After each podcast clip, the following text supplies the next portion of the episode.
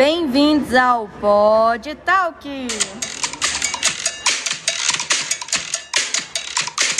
Agora o bicho vai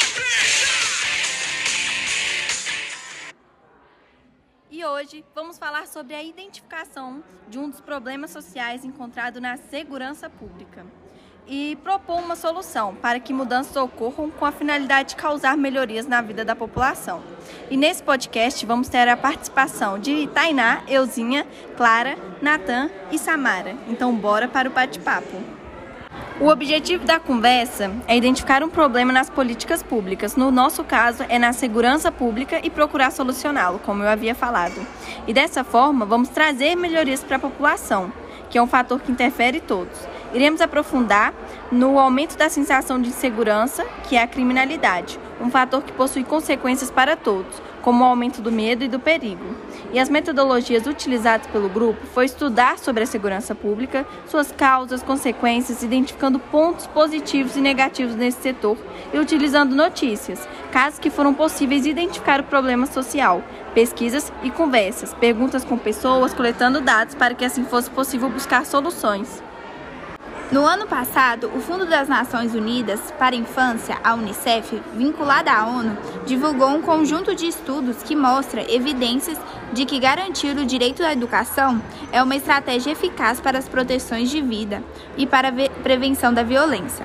As pesquisas do Unicef revelam que, na maior parte das vezes, o jovem vítima de homicídio está fora da escola ou em vias de abandoná-la.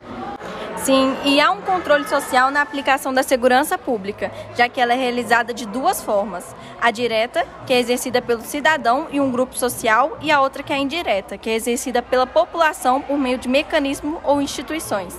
Ademais, garantir a segurança pública é um dever de todos os poderes, né, como o executivo, o legislativo e o judiciário. Ou seja, a gente pode perceber que tanto os policiais quanto cidadãos possuem uma responsabilidade.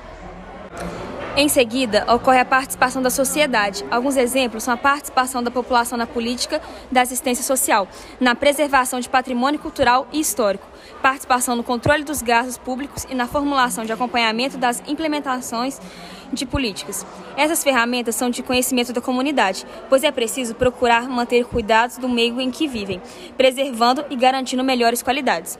Para encontrar esses dados, foi preciso realizar uma pesquisa mais concentrada, com foco para que fosse possível encontrar detalhes essenciais, mas em geral foi fácil acesso. Além disso, o governo mantém canais de comunicação, como o site gov.br o governo federal e de números que podem ligar para pedir ajuda, como o número 190, que é para entrar em contato com a Polícia Militar. Como já vimos nos assuntos anteriores, a segurança pública é um assunto muito delicado e bastante discutido em nossa sociedade. Qual é o papel do policial na sociedade?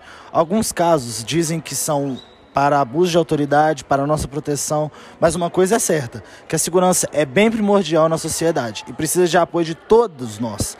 Na teoria, isso que deve acontecer, uma sociedade em conjunto lutando pelo outro e com o apoio do governo.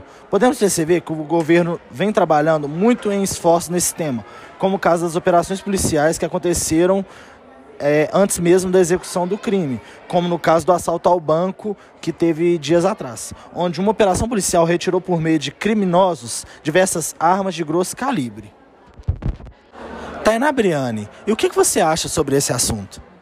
Ah, eu acho um assunto muito importante e que tinha que ser mais debatido entre a sociedade. A gente fala que na teoria é, pode ter uma participação da sociedade, mas na prática a gente não vê isso. Não é todas as pessoas, não é a grande parte da população brasileira que busca estar ciente, né? Que busca estar é, saber sobre esse assunto mais, buscando melhorar a criminalidade, a insegurança no nosso país. Sim, concordo plenamente com o que a Tainá foi dito a gente tem sempre uma insegurança, principalmente nós mulheres, de andar na rua e se a qualquer momento sofrer algum tipo de assédio ou algum tipo de violência física em nós. Contamos muito com a ajuda das polícias e das viaturas militares localizadas nos bairros para ter mais segurança é, nas ruas e avenidas. Sim, precisamos apoiá-las também, né? É ajudar na no seu trabalho.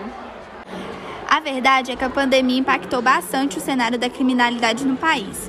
As mortes violentas internacionais, a MVI, aumentaram 7% nos primeiros meses deste ano, Nessa categoria estão homicídios dolosos, lesão corporal seguida de morte, latrocínio e mortes decorrentes à intervenção policial.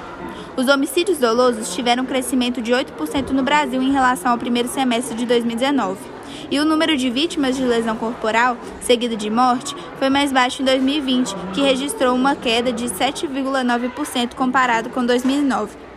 Já podemos notar com essa queda que a polícia está mesmo é, de frente com isso, tentando combater mesmo o crime é, dentro da cidade. Como já foi falado em nosso podcast, um ponto para solucionar todo esse problema é a melhor o melhor ensinamento nas escolas, maior acesso à cultura, à educação, palestras, né? incentivo, palestras, para você você colocando a, no, na mão de uma criança um livro é muito melhor do que uma arma. E com esse aprendizado a pessoa vai se tornando cidadãos melhores futuramente. Não é à toa que os países que têm mais bagagem é, econômica e sociocultural são aqueles que têm uma segurança, um policiamento melhor e uma educação mais digna para todos. Com esse trabalho, foi possível perceber e entender a importância de diversas áreas, em especial a segurança pública, que é um direito de todos, incluindo desde sair de casa sem medo até mesmo uma situação de alto perigo que somente forças maiores poderiam evitar. Trabalhando em cima de leis, que é uma forma indireta e também diretamente, que é pela ação efetiva da população de forma consistente, como dito pela Tainá, vivemos como uma comunidade que a empatia é o ponto-chave. Sim, concordo plenamente com você, Samara. Atualmente, tudo gira em torno de, da segurança. Nossos dados bancários são expostos. Ir trabalhar sem medo, andar nas ruas, seja por assédio, assaltos ou balas perdidas. Com o aumento das polícias nas ruas, inibe pessoas mal intencionadas, dando maior conforto para cidadãos do bem. E esse foi o nosso podcast. Espero que tenham gostado. Tchau. Valeu! Uh!